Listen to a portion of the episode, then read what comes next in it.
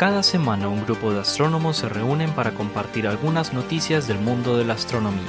Este es el podcast del pregrado de astronomía de la Universidad de Antioquia. Estamos desde el observatorio, el podcast del universo.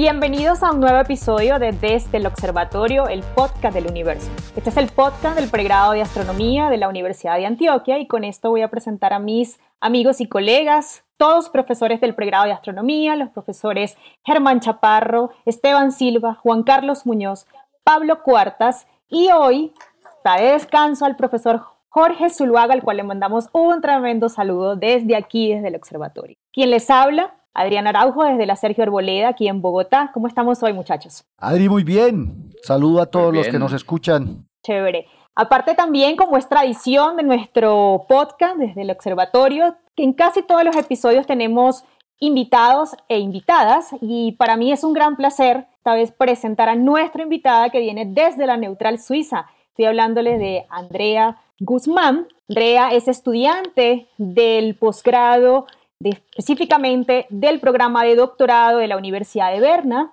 Ella ha estado investigando las atmósferas y el interior de planetas fuera de nuestro sistema solar. Andrea, bienvenida a Desde el Observatorio. ¿Cómo estás? Hola Adriana y a todos ustedes. Gracias por la invitación. Eh, y sí, por aquí es de Suiza con bastante frío, pero con muchas ganas qué rico. de un ratico de astronomía. Claro que sí, bienvenida. suizo, qué rico.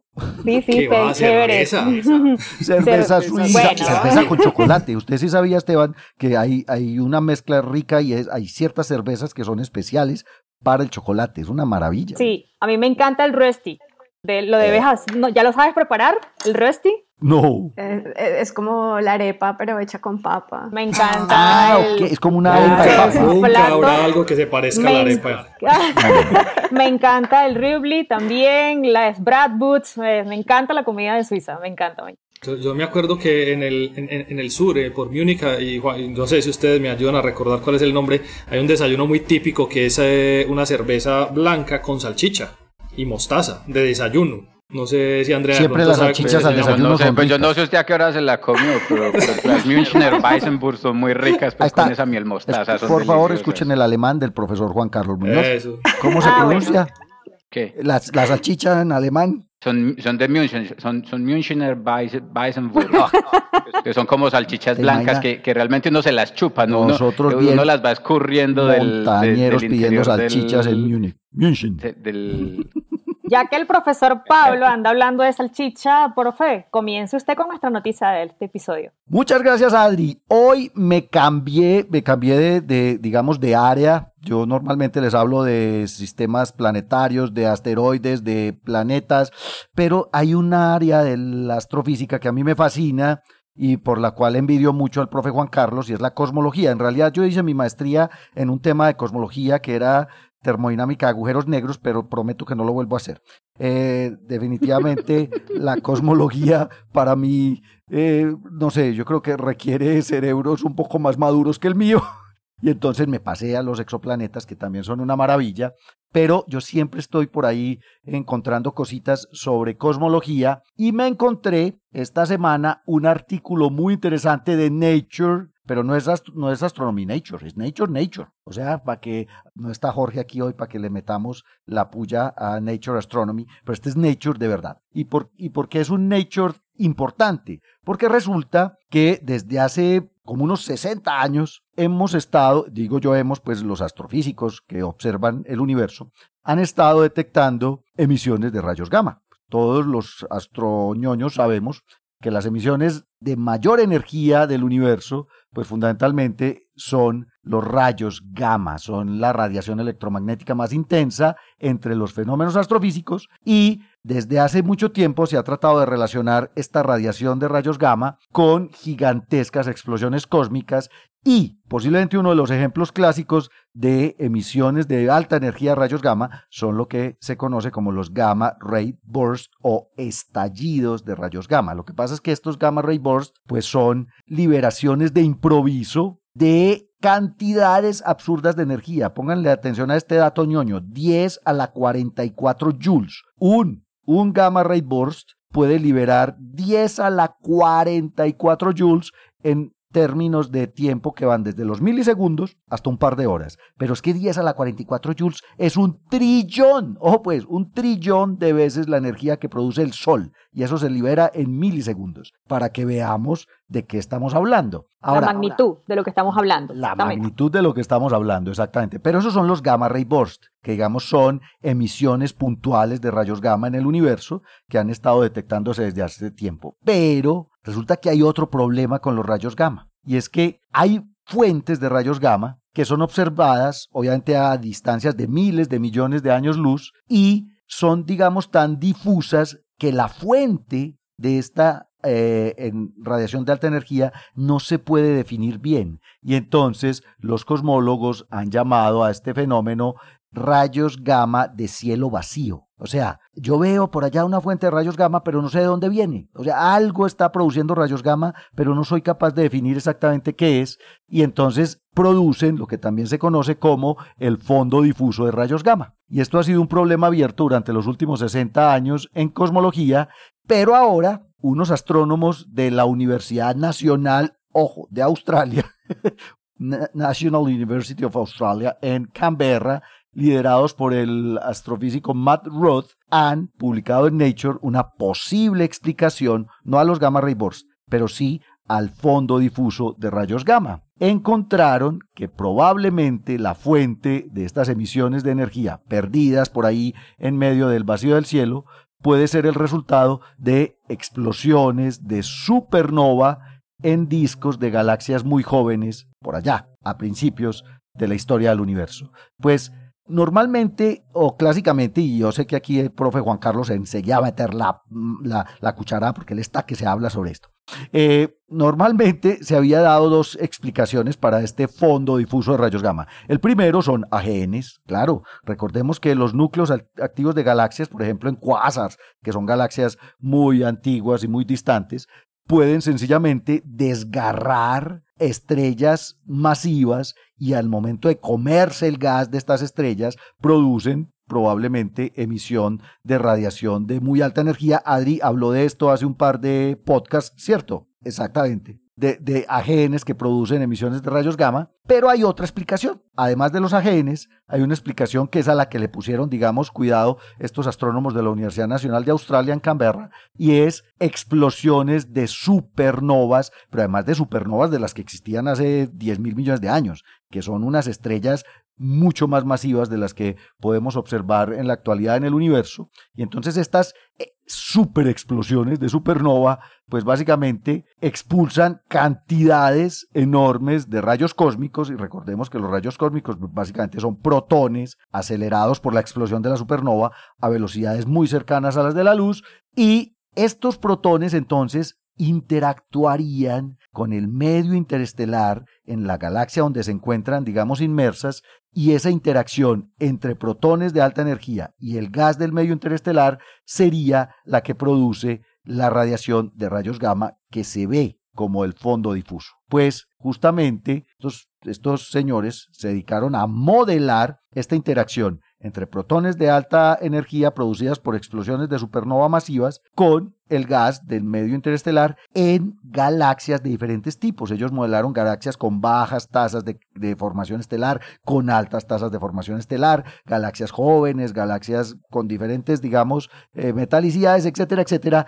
Y lo que encontraron es que efectivamente sus modelos, digamos, encajan, sus modelos aplicados a galaxias, jóvenes con alta tasa de formación estelar encajan justamente con lo que el observatorio más famoso de rayas gamma que tiene la NASA ahora, que ¿cómo se llama? A ver, pregunta ñoña, ¿cómo se llama el observatorio de rayos gamma de la NASA que ahora está dando pero palo? Fermi, Fermi. Pregunta para Fermi, para pregunta para Juan Carlos. Juan Carlos sabía, yo sabía. Pues resulta que Fermi, Fermi, además de las fuentes puntuales de rayos gamma, pues ha detectado esta, este fondo, digamos, difuso de radiación de este tipo y el modelo de galaxias jóvenes con alta formación estelar, en donde explotan supernovas muy masivas aceleran protones que interactúan con el medio interestelar, casa justamente con las observaciones de Fermi. Así pues, que lo que acaban de detectar, o más bien de modelar y de proponer, se los publicaron en Nature, estos astrofísicos de Canberra, es que probablemente ese fondo difuso de rayos gamma que está observando Fermi se debe a la interacción de supernovas con el medio interestelar en galaxias jóvenes con alta tasa de formación estelar. Ahí está. Juan, yo, yo, yo, yo, yo, veo la noticia o yo escucho la noticia que estás contando y digo, ¿cómo no se nos ocurrió antes?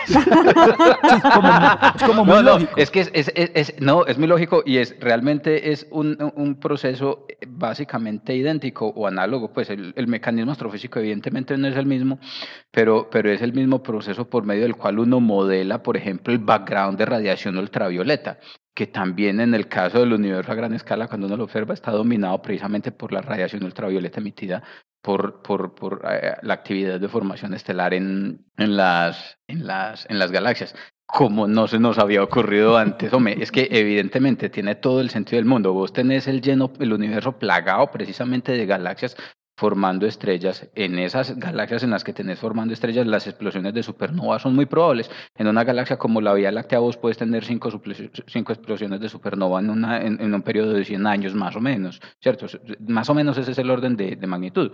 Eso quiere decir que hay una frecuencia suficientemente alta de explosiones de supernova como para producir protones acelerados a diestra y siniestra, que en efecto hagan eh, que precisamente la galaxia se vuelva un bombillo en, en, rayos gamma. Aquí lo interesante es eso, y es que no se está viendo la explosión de la supernova. Lo que se está viendo es cuando la explota supernova, la supernova explota, se dispara un montón de protones y esos protones se dispersan por la galaxia y cuando colisionan con algún otro átomo, con alguna otra partícula en el medio interestelar, es cuando se emite el fotón de rayos gamma. Esa es la razón por la cual esos fotones se detectan como fuentes difusas, que es lo que marcaría la diferencia, por ejemplo, con un gamma ray burst. Cuando vos ves un gamma ray burst, ves un evento localizado, tanto en el tiempo como en el espacio, mientras que todos estos fotones están distribuidos sobre, vamos a decirlo así, sobre la superficie de la galaxia en el cielo. Si vos haces eso a lo largo de la línea visual, con un montón de galaxias que están ubicadas desde aquí hasta donde vos alcanzas a ver en el universo temprano, tenés precisamente el baño homogéneo, más o menos homogéneo de radiación, de radiación gamma está reportando Pablo ahí se está, o que, se ha observado, pero que no se sabía dónde venía. O sea, o sea, Juan, que vemos el disparo, pero no vemos la escopeta. Eh, más o menos, vemos el humo, realmente. Vemos el humo, el disparo y dónde pegó, pero no vemos la escopeta. Excelente. Hay, una cosa ahí, y hay una cosa ahí es muy interesante aquí con esto, y es, si por ejemplo estuviéramos, eh, eh, ¿para qué es importante entender, por ejemplo, de dónde viene ese background?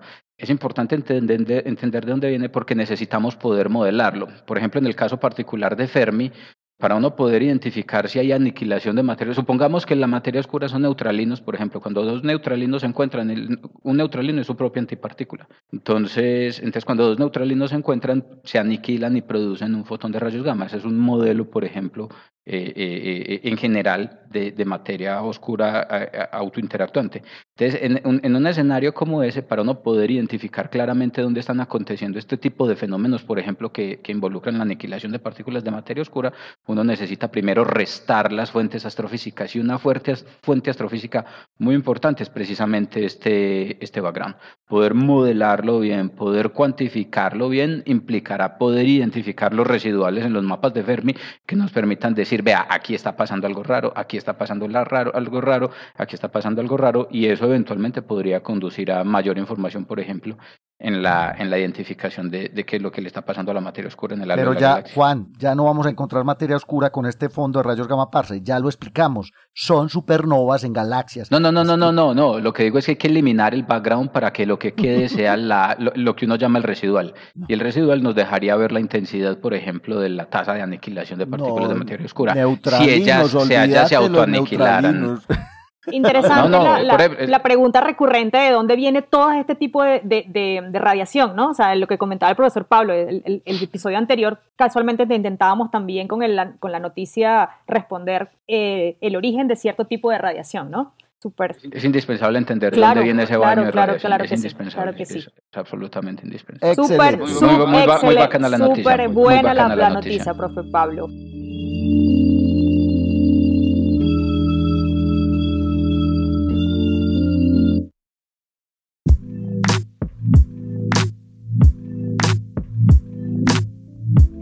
Bueno, ahora es el turno de nuestra invitada, Andrea. Cuéntanos tu noticia del día de hoy. Gracias, Adriana. Pues yo tengo como un tema similar al de Pablo, porque yo también hago exoplanetas, pero esta vez me dio curiosidad una noticia eh, sobre, sobre el lado de la radioastronomía y también con eh, cosas de, rayos gamas, pero creo que eh, la, la razón por la cual la escogí es porque, por lo general, cuando tenemos este tipo de noticias pensamos que son extraterrestres. Entonces, spoiler alert, no son extraterrestres, que es lo mismo cuando pasa con los, digamos, como exoplanetas, encontramos un, no sé, un planeta eh, con oxígeno que posiblemente tenga agua, ese tipo de cosas, ¿no?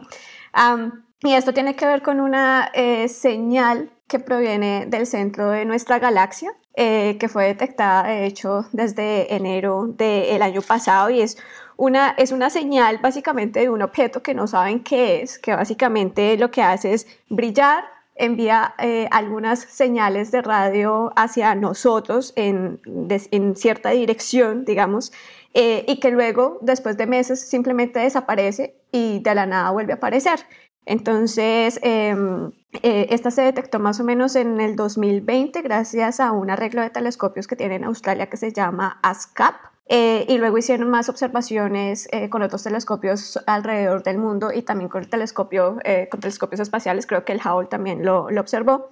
Y lo que les decía, pues básicamente se dan cuenta de que está variando este, este tipo de objeto, que lo llaman como un transitorio, un transient, algo así.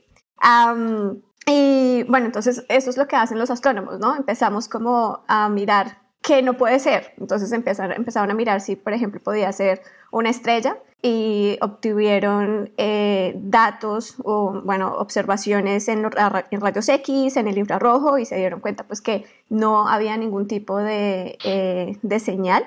Em, y para eso utilizaron eh, algunos telescopios en Wells y también en Sudáfrica con otro arreglo de telescopios que se llama Meerkat entonces, pues no tiene pinta de ser una estrella. Pensaron de, pronto que era una llamarada de la estrella, tampoco observaron datos en ese sentido.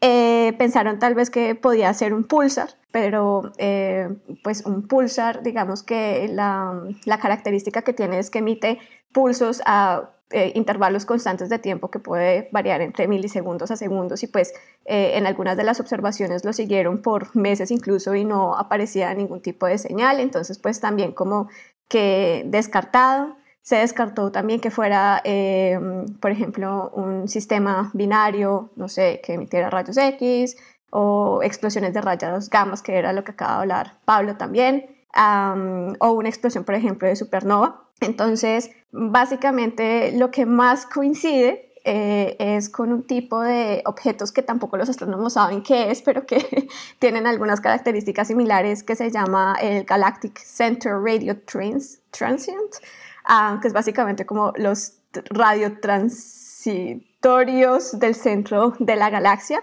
y han podido detectar algunos, pero tampoco saben como cuál es la naturaleza de, de este tipo de, de, de, objeto.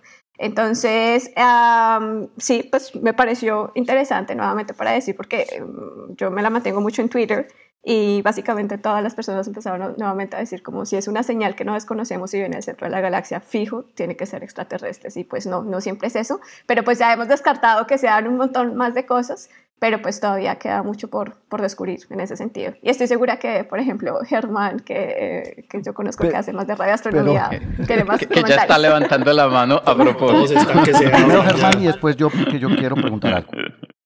No, yo, quería hacer un par de aclaraciones. Muchas gracias, Andrea, por traer esta, esta noticia tan, tan chévere. Una, una cuestión que quiero aclarar para nuestro público es que gran parte del misterio es eh, la ubicación, porque somos muy buenos eh, diciendo más o menos de qué región del cielo viene, pero realmente es prácticamente imposible determinar la distancia de uno de estos eventos transitorios. Es decir, viene de la dirección del centro de la galaxia, pero la distancia a la cual ocurrió ese evento no la podemos determinar. Entonces, lo más probable es que venga de esa región que llamamos pues el centro de la galaxia, pero pues digamos podría venir también de más allá y no tendríamos ninguna manera de saberlo. Entonces, una gran parte del misterio eh, es eso. Es, yo cuando vi eso me, acordé como cuando uno le hacen esta, esta, esta pequeña broma y boa que le, que le tocan a uno un hombro y uno voltea a mirar y la persona está al otro lado de uno. ¿No? Como que vemos ese, ese evento transitorio y volteamos a mirar, ay, ¿qué pasó? ¿Dónde está? Y ya no está.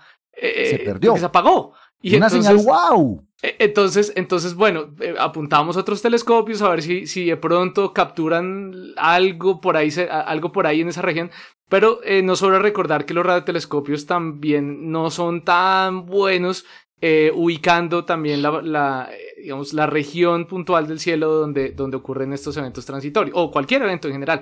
Eh, entonces eso añade una capa adicional de misterio a esta noticia. A mí Pero me entonces, encanta. esa era mi pregunta. O sea, finalmente no sabemos de dónde viene ni qué la produjo. Literalmente la, la respuesta es en efecto. A mí me no- encanta no se cuando sabe qué es, no se sabe Wow. qué la está Pero esta parece Se ser la, segunda. La, segunda de este tipo. viene porque hubo otra eso. Que, que hace unos años, en el 2001, que se llamó, y perdón la traducción, el eructador cósmico. Un erupto cósmico. El Cosmic Burper, sí. Sí. Sí, pero, pero similar. esta, No suena esta- tan feo. esta- esta tiene la, la característica que, que mencionaba Andrea, eh, extra la de Germán, que no sabemos de dónde viene y que como se prende y se apaga y no es periódica, entonces de ahí es que vienen las suposiciones eh, de, de extraterrestres, esos Un son los extra- extra- extraterrestres No, enviándonos las pero señales. pues- Esa- esas son las suposiciones por las cuales parten esas teorías. Y es porque, si no estoy mal, esta fuente se prendió por primera vez alrededor del 2010. Eh, tuvo un pico de emisión, volvió y se apagó y volvió y se prendió ahorita como en el 2017. El año pasado. Eh, no, fue, creo, No fue. creo que, no, no sé si es la misma, pero hubo una que también tiene el, el mismo renombre por ahí, que se prendió después en 2017, volvió y se apagó como en el 2018-19, y entonces es como, pero ¿y por qué se prende cada ese intervalo de tiempo? ¿Qué es lo Y que ahora que estamos saliendo de pandemia, volvió y se prendió. Y entonces, eh, entonces ahora que estamos hablando de pandemia, pues sabemos que son extraterrestres. Oiga, Creo que no, creo que no es la misma, creo que es otra y estaba yo leyendo que básicamente hacían como comparaciones y que esa otra también cae como en ese nuevo eh, un grupo de objetos astronómicos que te digo que son como los radiotransitorias del centro de la galaxia, pero que no o sea, saben son por qué objetos que saben- astronómicos no Sí, identificados. identificados. y que saben que más o menos y que saben que más o menos están como en el mismo en la misma área, pero pues al final no, no, se estos-. Pero yo quiero no dar son- son- crédito- no son- quiero no dar crédito al periodismo.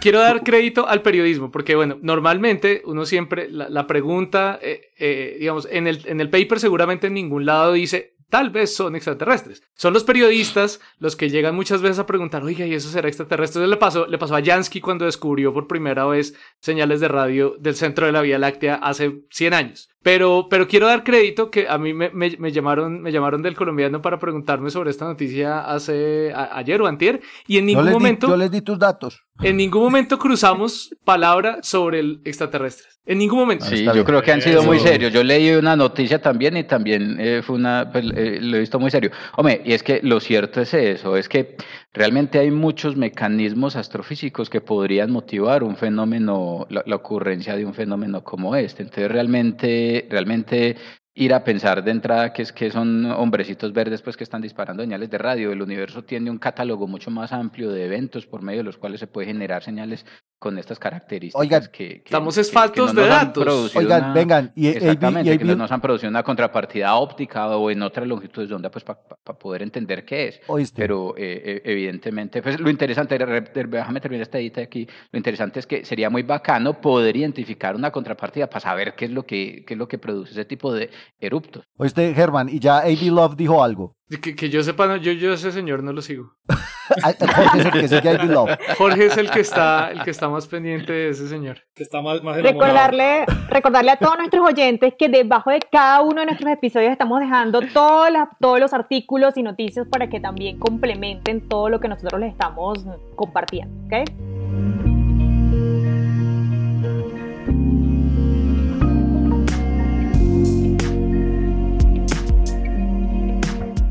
Bueno, y seguimos eso, explicando orígenes y con eso entonces vamos a escuchar a Germán y su noticia. Bueno, yo también vengo a, re- a reivindicar Nature, vengo a, a sobar chaquetas aquí con, con Nature un rato, porque em, esta noticia me llamó la atención hace bastante tiempo y de hecho eh, tenía ganas que estuviera presente Juan Carlos para que evite que yo diga tantas burradas al respecto. Pero todo Porque el mundo me quiere a Juanca, pues. Sí, no, eso sí, es un tipo adorable. El, el asunto es que es un tema que está muy luego lejos. Todos se ríen. No, pero, pero, pero, pero es verdad. No estoy siendo sarcástico. Termina tu noticia, por favor. bueno, entonces eh, parece que este es el capítulo de alejarnos de nuestra zona de confort, porque esta va a ser la tercera noticia de un tema que no tiene que ver con nuestros intereses usuales. La noticia se llama, eh, o pues es la explicación del origen de las galaxias ultradifusas, rojas y aisladas. Es un artículo de septiembre de Nature Astronomy. Eh, y pues eh, capturó mi interés porque sonó mucho en, en, los circuitos de la ciencia colombiana local, porque el principal investigador es José Benavides, quien es un egresado de la licenciatura de física de la Universidad Pedagógica Nacional y actualmente estudia, está terminando su doctorado en el Instituto de Astronomía Teórica Experimental en Argentina en colaboración con un grupo significativo de personas, entre ellos una persona conocida que seguramente le va a sonar a Juan Carlos, que es eh, Laura Sales, eh, quien eh, fue, fue postdoc en Holanda por la misma época que yo estaba por allá. Bueno, y ahorita trabaja en la Universidad de California. O sea que vos has estado cerquita de este artículo, Germán, ¿cierto? Sí, sí, esa es mi manera de sobar chaquetas, por eso soy colombiano y además... es lo más cerquita que ha estado Germán de un Nature. De un Nature Astronomy. No, ni siquiera de Nature, de Nature Astronomy. Hasta es Astronomy, bueno, está bien. Sí, no, está bien, es un, es un artículo bien, bien bonito. Entonces resulta que hay un tipo de galaxias que se llaman galaxias ultradifusas, que son unas galaxias que tienen, que son las que, de las conocidas, las que menos brillo superficial tienen. Em, normalmente eh, su, su, existencia mm, todavía no sabemos muy bien por qué, por qué, por qué es.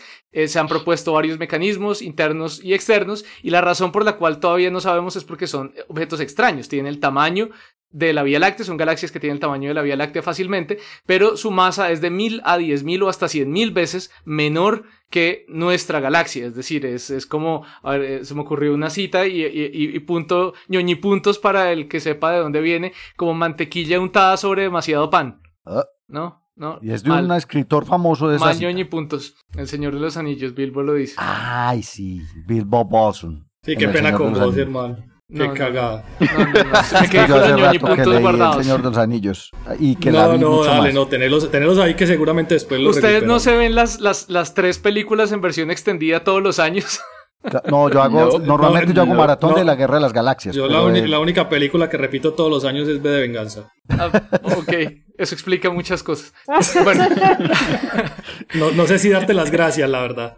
Y cuando el 5 de noviembre es que te la ves. Literal. Bueno, dale, dale, Germán. Entonces resulta que en general, no solo este tipo de galaxias extrañas, sino en general las galaxias las vemos más azules cuando están formando estrellas y más rojas cuando no están formando estrellas.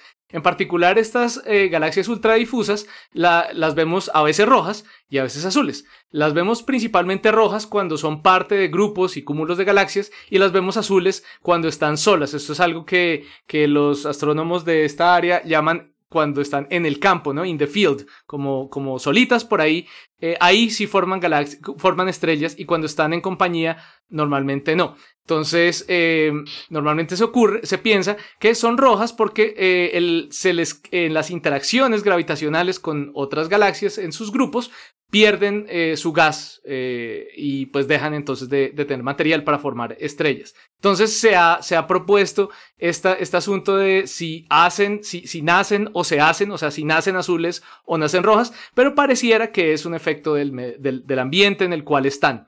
Sin embargo, se han identificado es, eh, galaxias ultradifusas solitas, o sea, en el campo, rojas. Y esto entonces como que rompe un poquito con este paradigma, porque porque están solas? Eh, si se supone que si están solas, les, las han dejado quietas y si han estado quietas tienen gas para formar estrellas y son azulitas, pero las vemos rojas y solas. Entonces eso es un poquito extraño. Y hasta ahora no, han, no hay una explicación de por qué. Hasta este artículo de septiembre, donde estos eh, investigadores utilizaron esta simulación que, que pues, hemos mencionado muchas veces aquí, eh, Illustris eh, TNG, que es una simulación cosmológica del universo a gran escala, y pues eh, en gran parte no se había podido investigar como, como estos temas, porque no se había podido llegar a estar a la resolución y al poder digamos, computacional para producir, para poder producir toda la física, todos los diferentes ambientes que están involucrados en este problema, desde cómo se forman estas galaxias en los halos, eh, hasta las interacciones con los filamentos, con los cúmulos, en fin, hasta, hasta hace muy recientemente eso no era posible. Entonces lo que hicieron fue coger resultados de esa simulación y buscar, así como buscando agujas en un pajar, buscando todas las galaxias que fueran así, de esta forma, o sea, ultradifusas, y, eh, y echar de para atrás en el tiempo, o sea, como, como capturarlas por ahí en la simulación y echar para atrás en el tiempo para ver las trayectorias de estas galaxias ultradifusas, a ver cuál es su historia, como coger cada una y preguntarle, oiga, ¿usted de dónde viene? ¿Usted está solita? ¿Usted de dónde se formó? Em, y entonces, después de investigar esa historia, investigar esa trayectoria, se dieron cuenta que, o proponen entonces un escenario que está de acuerdo con, con estas simulaciones, que es que estas galaxias sí se forman eh, como eh, galaxias azules ultradifusas y después caen en malas compañías, es decir, encuentran y caen hacia un grupo, hacia un cúmulo de galaxias y em, después son expulsadas. Sí, o sea, son como, como el, el, inocente que cae en, malos pasos y después acaba por allá eh, expulsado del, del grupo, en la cárcel, no sé, lejos. Donde no debería estar. Donde no debería estar, exacto. Entonces, cae en estos grupos de galaxias, interactúa, en esas interacciones pierde su gas y después la echan. Y entonces, al ser expulsada, queda por ahí flotando, sin gas, por lo tanto, sin capacidad de formar estrellas. Ahora, eh, esto hay que aclararlo, esto no explica por qué las, esas galaxias son ultradifusas en general, no sabemos todavía, eso es un misterio abierto. Eh, pero sí eh, nos pueden explicar que efectivamente es un efecto del entorno, pero también de la historia. Entonces no solo dónde están, sino por dónde han pasado estas galaxias. Otra cosa eh, interesante que ellos encuentran es que en total de estas galaxias ultradifusas esperaríamos que una cuarta parte de esas galaxias ultradifusas sean rojas, es decir, la cantidad de galaxias ultradifusas que pierden su gas en total son alrededor de un cuarto. Se espera según estas simulaciones, encontrar muchas de estas en filamentos, en vacíos, pero pues e, para encontrarlas astrofísicamente, digamos, con observaciones o pues encontrar muchas más de estas, porque ya las hemos visto, el problema es un problema principalmente observacional, pero para, para poder encontrarlas, eh, todas estas que son predichas por la simulación, se necesitan pues surveys eh, de, campo amplio eh, en regiones pues no tan densas del, del, universo para ver si aparecen. Eh, y pues hasta ahora no han aparecido porque de nuevo, como son muy densas, son poco densas, pues eh, su brillo superficial es débil y pues se necesita dejar el telescopio prendido un buen rato para poderlas pescar. Pero para eso se necesita tiempo de telescopio, telescopio, surveys, en fin. Eso les cuento. Súper buena la noticia. Este es el episodio de objetos nuevos, eh, em, eh, este señales nuevas, eh, etcétera, ¿no? Noticias de cosmología. Eso, eso. Creo que aprovechamos, aprovechamos que Juan no tenía que traer noticias para que hablar de cosmología. Como, como, todo, como todo el mundo quiere a Juan y a, y a, Germán también, entonces estas, estas galaxias, ¿qué morfología tienen normalmente? La pregunta es para quién. no, no, yo, para, que sepa, para que sepa. Para cualquiera de los dos, porque es que estoy en las imágenes, son. Eh, no, no sé, las imágenes se veían, las imágenes en el artículo se veían pues como amorfas. Sí, es que estoy pensando depende, en, depende. estaba pensando en el fenómeno precisamente, o sea, si la explicación que quieren dar es que tuvo interacción con otras galaxias, pues, eh, no, no, y, les, y les quitan el gas, normalmente no van a quedar con una forma muy bonita, pues, eh, como eso, eso depende del tipo de interacción. Entonces, el asunto, las masas azules en principio podrían podrían tener una densidad de masa más grande. Entonces, ¿qué es lo que pasa? Esas galaxias pierden la, el gas cuando interactúan en un, cúmulo, en un cúmulo de galaxias a través de un fenómeno que se conoce como RAM Pressure Stripping. Alguna vez en el aquí intentamos traducir esa vaina y no me acuerdo si llegamos a una conclusión o no. El fin del cuento es que la galaxia entra al, cúmulo de galaxias, la temperatura del gas en el cúmulo de galaxias es muy alta, eh, y mientras que la nubecita o la galaxia navega en el interior del cúmulo de galaxias, ese viento caliente que experimenta pues mientras navega en el interior del halo del cúmulo de la galaxia, le arranca el gas frío. Entonces algún efecto o evento dispersivo la saca del cúmulo y la manda para afuera. Ese es más o menos el mecanismo que, que, que, uno esperaría o que yo interpreto pues de, de, la, de, la, de, lo que nos ha contado Germán de la, de la noticia. Ese evento dispersivo, si la galaxia antes tenía algún tipo de estructura, parecía o quería tener un disco, algún tipo de estructura organizada, probablemente en ese evento dispersivo que la saca del cúmulo, la desbarata y la deja más bien como una forma, tendiendo a ser una galaxia más bien elipsoidal o, una cosa que trate de parecerse a eso. Seguramente las galaxias que están en las regiones de campo, en lo que uno llama los voids, las regiones de más baja densidad, han tenido condiciones que probablemente les deja organizar la masa de manera un poquito más eh, estructurada. Pero realmente, como lo dice Germán, teniendo en cuenta que esas galaxias son tan difíciles de ver porque son muy, muy, muy difusas, em, es muy difícil pues acomodarlas en los tipos morfológicos a los que nosotros estamos acostumbrados decir si claramente es elíptica o si claramente eh, tiene una estructura, una estructura de disco. Eh, en, la, en la otra cosa de la simulación que, que, ellos mencionan, que no lo dije, lo pasé por alto, perdón, es que parte de las interacciones que aparece que tienen estas eh, galaxias ultradifusas en la simulación es que mm, pierden las partes externas de su halo de materia oscura. Entonces eso también causa que, que, que tengan otra, otra morfología, pues así más, más, más, eh, no sé, que no sea extendida. Sí. Sí, sí.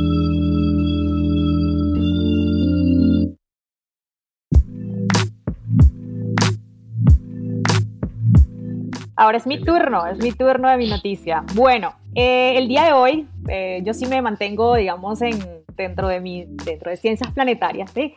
Y mi noticia tiene que ver con una, una noticia eh, que salió publicada el pasado 4 de octubre en el portal del Instituto de Ciencias Planetarias de Tucson. ¿sí? Esa noticia está basada en un artículo que está ya aceptado en la Astrophysical Journal Letters. ¿sí? Un grupo de investigadores de varias universidades, institutos norteamericanos, chinos, españoles, ingleses, ¿verdad?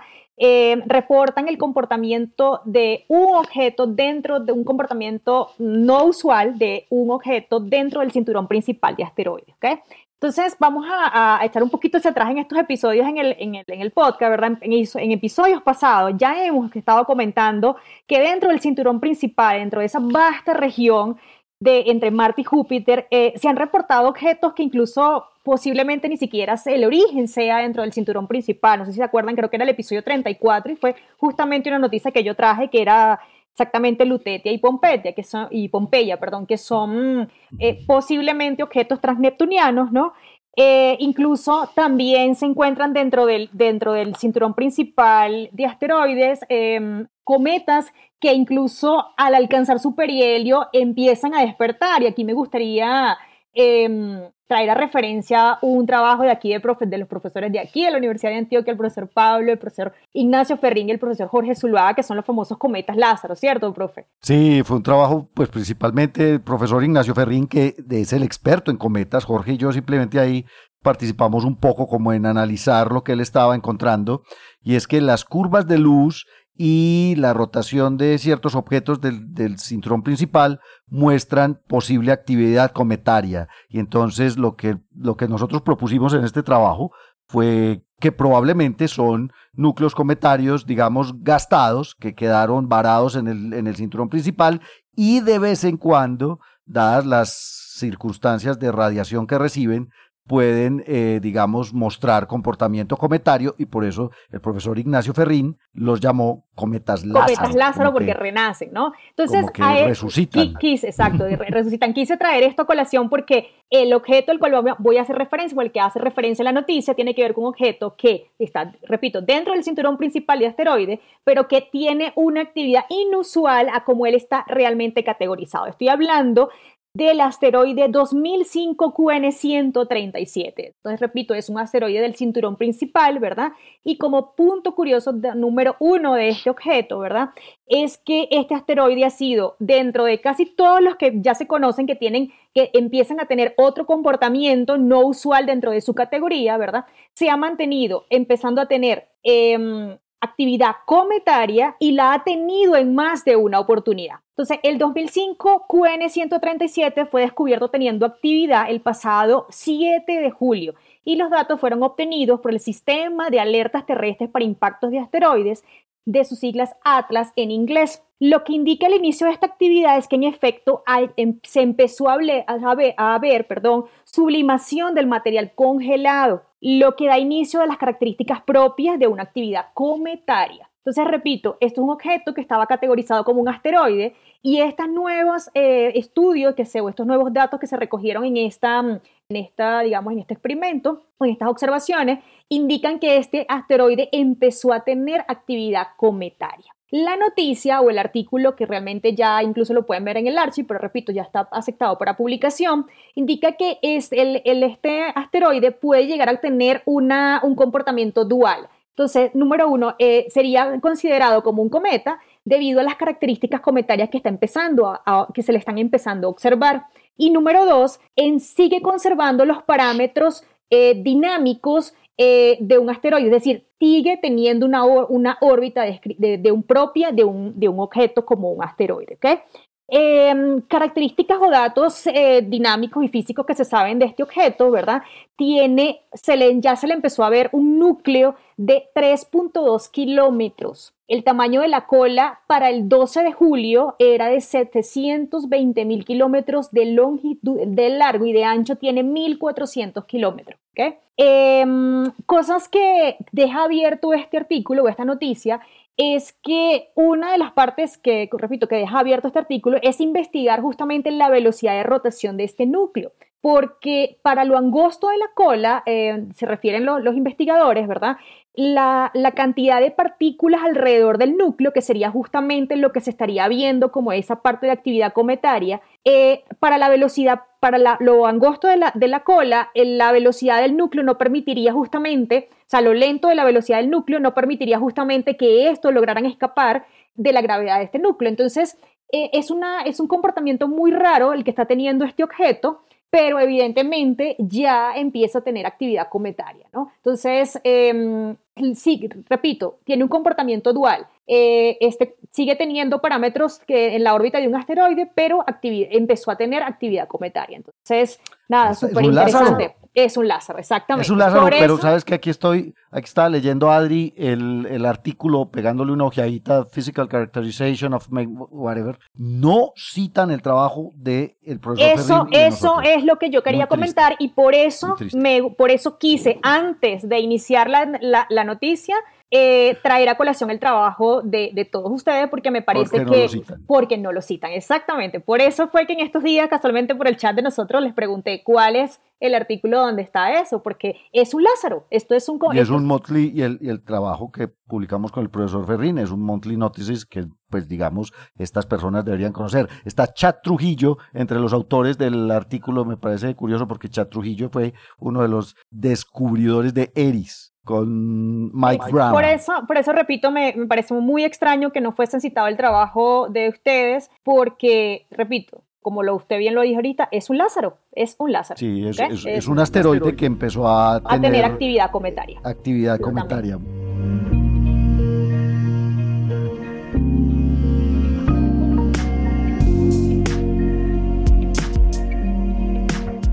Esteban, cuéntanos cuál es tu noticia. Yo sí voy a volver a sacar la cosa de, de, de los estándares normales porque traigo no una, es más, traigo dos noticias. No, solo ya no, una. No, ¿Usted no, por qué no, dos hoy? No, no, yo traigo dos noticias y hasta ahí diré.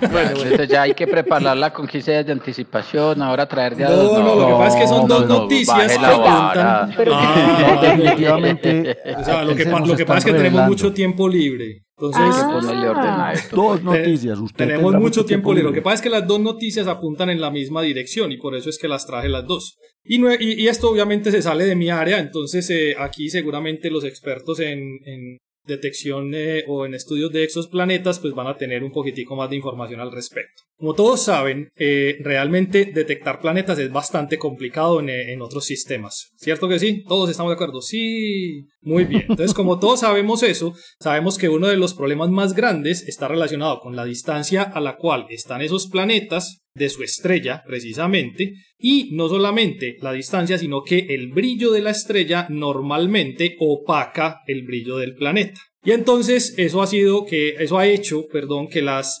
técnicas para poder eh, detectar los planetas pues sean bastante difíciles para objetos que cumplan con esas características. Pues acaban de salir dos nuevas técnicas, una de ellas que ya mostró resultados, la otra no, no son del mismo grupo, son de eh, personas trabajando en distintos lugares del mundo. Y voy a arrancar por la difícil, pero que tiene la anécdota que me llamó la atención. La primera de ellas es, y aquí entonces haré la publicidad política pagada de los otros eh, programas que hemos estado eh, haciendo durante la, durante la semana, uno de ellos es el de Pablo, que es el programa de radio de eh, Universo en Expansión, donde estábamos hablando de cómo otras áreas del conocimiento terminan ligadas a, en este caso, la astronomía. Entonces, pónganse a pensar en esta situación y díganme cada cuánto les pasa. El, uno de los autores de este trabajo estaba sentado viendo eh, Netflix, eh, una serie de, de, de, Netflix que es bastante conocida, que la hemos eh, mencionado acá, que se llama Mundos Alienígenas. Muy buena. Entonces, eso es, bastante interesante, es, es, especulativa, pero pues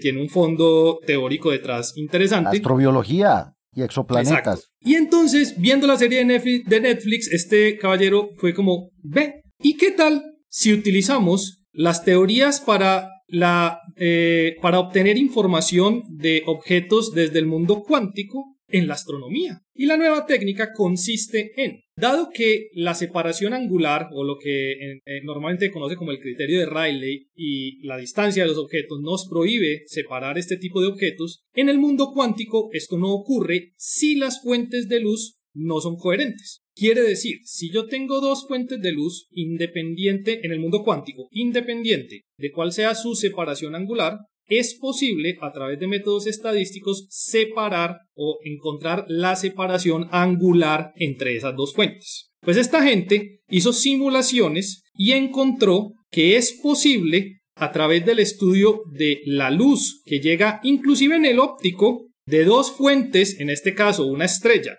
y un planeta, que independiente de su separación angular, en la luz que llega de ese objeto, viene información para poder hacer la separación angular de cada una de las fuentes que están produciendo la emisión, partiendo del hecho de que ninguna, eh, bueno, en este caso las dos no son fuentes coherentes. Están pendientes de llevar el trabajo a observaciones reales porque lo que hicieron fue decir, nosotros tenemos el método, el método funciona, no viola el criterio de Rayleigh y a partir de ahí veamos qué pasa en imágenes astronómicas. Si es así, es posible comenzar a tener detecciones de objetos relativamente pequeños y muy cercanos a su estrella a través de técnicas de detección de fuentes de luz en fenómenos cuánticos. Ya Juanca está haciendo caras, ya sé que vas a preguntar, pero, pero no te preocupes. O sea que no interfieren. Eh, eh, exactamente. Sí, es, va, es detectar la interferencia de la señal entre el planeta y la estrella. Exactamente. Entonces ellos van a coger esta técnica y la van a aplicar a objetos en el mundo de la astrofísica. Pero lo que me parecía interesante es la última vez que estaba viendo mundos alienígenas, pues yo no estaba pensando en el mundo cuántico en lo más mínimo. yo estaba que me quedaba era dormido viendo la serie, mientras que hay otra gente que ahí cuando se encuentra uno con la gente que se gana los Nobel y uno por qué no se lo gana, pues ya queda clara la explicación. Pues, pues porque somos brutos, pues evidentemente yo no lo hubiera visto y de hecho es, mi cara es porque es que todavía no entiendo, porque es que todavía no entiendo cómo no, no, no, no la cojo. Me va a tocar sentarme a leer el artículo a ver si de pronto entiendo. Realmente, en realidad sí es para cerebros maduros. ¿Qué le quisiste decir a, a Juan Caón? No, a, ti que, que, soy brutico. No, no, no. Pues, realmente, realmente esto es la aplicación de una técnica en otra área del conocimiento a la astronomía, pero que en este caso estamos hablando de fuentes de luz que no son coherentes. ¿Sí? Y la otra técnica es otra técnica muy interesante que se va... No, espera, espera, espera un momento, con esto todavía lo estoy pensando. Entonces la idea sería mirar el patrón de interferencia entre, la, entre la... tratar de teniendo, porque es que lo que uno tiene cuando usted no puede resolverlo, el planeta de la estrella tiene básicamente una sola fuente. Entonces la idea sería de esa, sol, de esa, de esa sola fuente que se detecta encontrar el patrón de interferencia entre las dos. Pero es descomponer eso en la superposición. Lo que pasa, lo que pasa es que en, la, en la fuente de luz que vos estás detectando acá vienen las dos las dos fuentes mezcladas. realmente mezcladas, exacto.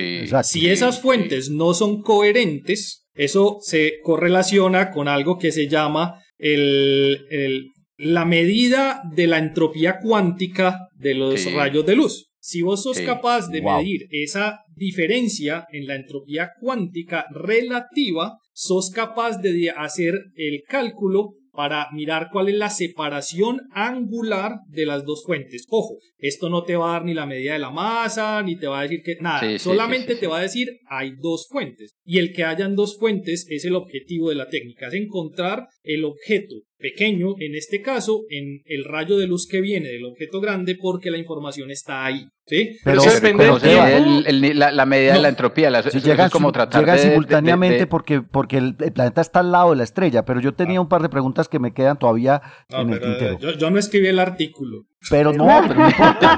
Pero usted lo leyó. Hay, Pero usted trajo las noticias Sí. aquí en la moneda. poder hay explicar. una y es, hablan, hablan algo sobre, porque la diferencia de intensidad de la señal es absurda. O sea, la luz de una estrella es mil millones de veces mayor que la luz de un planeta. Además, las frecuencias. Una estrella básicamente tiene su pico en el visible y un planeta está en el infrarrojo. Él, él menciona ese problemita. Sí, lo menciona, no solamente lo menciona, sino que dicen que con esta técnica pueden alcanzar eh, o mejorar las técnicas de resolución de la detección de planetas hasta en cinco órdenes de magnitud. No me friegue. Listo, siguiente pregunta. Bueno, Excelente, súper bueno. excelente, Siguiente- no, no, siguiente felicitaciones. ex- Yo, estoy, yo estoy, yo Yo, estoy. yo todavía estoy pensando en mundos alienígenas, mundos alienígenas. de yo que estaba pensando. Échese la otra, échese la otra técnica más bien a ver. La otra A ver, ¿cuál técnica es es también otra? muy interesante. ¿Por qué suceden las auroras boreales en el planeta Tierra? Porque son muy bonitas en el Polo Norte. Eso, no, yo no pregunté que en dónde, yo pregunté que por qué. No, no, es pura, es pura interacción entre los campos magnéticos pues, del planeta y la Son protones Eh, interactuando exacto. con la atmósfera. Los protones que llegan en el viento solar interactúan con el campo magnético de la Tierra, particularmente en las latitudes nórdicas y, y sáurdicas, y eso en ese momento, entonces, además de generar hacia adentro del planeta Tierra las auroras boreales, genera una gran cantidad de radiación en ondas de radio. Pues allá por donde estaba trabajando su doctorado el, profesor Germán Chaparro, hay un instrumento que se conoce como el LOFAR, que es uno de los eh, radiotelescopios más grandes que hay en este momento en la Tierra. Pues un grupo de investigadores encontró, se puso a estudiar, eh, y ahorita les digo, eso es acá cerquita, se puso a estudiar estrellas a, una distancia de aproximadamente unos 150 años luz de la Tierra y encontró que las estrellas vistas con este instrumento tienen estallidos en ondas de radio que no son periódicos necesariamente. Buscaron todas las teorías que pudieran tratar de explicar por qué estas estrellas, que en particular son estrellas enanas rojas, o sea, estrellas de baja masa, estrellas relativamente frías, podrían producir estos estallidos. Y los estallidos, la única, bueno, la única, la mejor explicación que tienen para dar cuenta de la intensidad y de la periodicidad en el caso que la llegaran a encontrar es la interacción que hay entre el viento solar de estas estrellas y un planeta que tienen cerca que no se alcanza a distinguir que está haciendo interacción con su campo magnético y el, el viento de la estrella. Pero ojo, no solamente proponen la teoría, sino que tienen de un estudio de 19 estrellas, cuatro candidatas a estar hospedando planetas que sean capaces de producir este fenómeno. Quiere decir, Excelente. si hay planetas alrededor de estrellas muy cerca que no somos capaces de ver y la radiación de la estrella, el viento de esa estrella, interactúa con el campo magnético del planeta, se producen ondas de radio que somos capaces de detectar si están lo suficientemente cerca a nosotros. Es Excelente. Pregunta, pregunta. No, se me ocurre, no, propuesta para los que van a trabajar más en esto. La, la, la idea es que no, no se puede hacer esa observación. Es decir, si ya sabemos que hay estrellas con planetas pues, que tienen fuente confirmada, verificar, por ejemplo, que en efecto esté observable o que ese exceso en ondas de radio proviene precisamente de la interacción entre la magnetosfera del planeta y el campo de radiación de la estrella, sería de manera, vamos a decirlo así, directa, si se observa directamente a esos pares que, que se sabe tienen planética alrededor. Sí, Sí, no, sobre No, todo- no mencionan nada, no yo- mencionan nada, no lo dicen, no lo hacen. no, no lo Yo pensaba que ya había una, yo pensaba que ya había un planeta alrededor de este eclipse 1151 que habían detectado con esta misma técnica también. Y también decir que esa técnica creo que está inspirada, digamos, en la interacción que, por ejemplo, Júpiter y la Luna Io tienen también. Exacto. Entonces Sí, son cosas sí, como de es- las ciencias planetarias de acá, como el sistema solar, también aplicados a, a- a las ciencias exoplanetarias. Sí, Sí, sí, lo que claro, están es que de detectando hecho, de es- hecho ahí mencionan que el fenómeno es el mismo fenómeno que tienen la, algunas de, de los planetas del sistema solar, particularmente en este caso Júpiter con su eh, eh, luna Io, que suelta una gran cantidad de material a través de vulcanismo, ese material va a caer sobre Júpiter y entonces los campos de Júpiter hacen que se generen estas auroras boreales eh, jupiterianas. Pero es el mismo fenómeno. Lo que pasa es que estos planetas están particularmente en regiones muy cercanas a la estrella, son planetas relativamente pequeños y que no se pueden detectar a través de otras técnicas. Entonces esta técnica lo que hace, lo que trae nuevo es, si yo encuentro una estrella pequeña, en este caso enanas rojas, con este tipo de señales en las ondas de radio, lo que le propongo a la gente que puede mejorar esto con otras técnicas es vaya y busquen allá, que allá con seguridad van a encontrar. La, idea es, el problema más bien es que la intensidad de las ondas de radio que producen los campos magnéticos planetarios es muy bajita y de hecho, pues por eso es que es tan difícil de, de detectar. Y entonces esto sería posible probablemente si tenemos Júpiteres calientes, Júpiteres muy, o sea, planetas muy cercanos a su estrella, cuya interacción con el campo magnético estelar, con el viento estelar, sea muy grande para que la intensidad de esas auroras sea suficiente para que sean detectables en ondas de radio. Pero si es, o sea, digamos que se había planteado teóricamente desde hace mucho tiempo, pero parece ser que ahora empezamos a encontrar eh, la capacidad tecnológica y la posibilidad real de detectar esos campos magnéticos planetarios en exoplanetas. Qué sorprendente, pues encontrar, ese es encontrar el, el, el, el, eructo del planeta alrededor de la estrella, por Dios, pues es que a mí, a mí realmente sí me sorprende pues, que se pueda. Ahí les dejo las, dos, eso, las dos técnicas. Con eso, con eso me voy. Excelente. Súper chévere. Con eso me voy. Y con eso nos vamos. No sin antes agradecerle a Andrea por habernos acompañado el día de hoy. Muchas gracias. Y espero la hayas pasado súper chévere gracias. con nosotros. Sí, muchas gracias. Chévere, me alegra. Nos alegra, mejor dicho. Eh, nada, nos vemos entonces en un próximo episodio, muchachos. Muchas Nos gracias. escuchamos. Nos escuchamos. Eso, nos escuchamos, eso, nos escuchamos. Chao, chao. nos escuchan, nosotros nos Eso, vemos. de eso. Nosotros Nosotros, nos vemos mientras y hacemos el ustedes podcast, nos escuchan. Eso. Chao. Hasta un próximo episodio. Hasta luego, un abrazo. Gracias por escuchar desde el observatorio.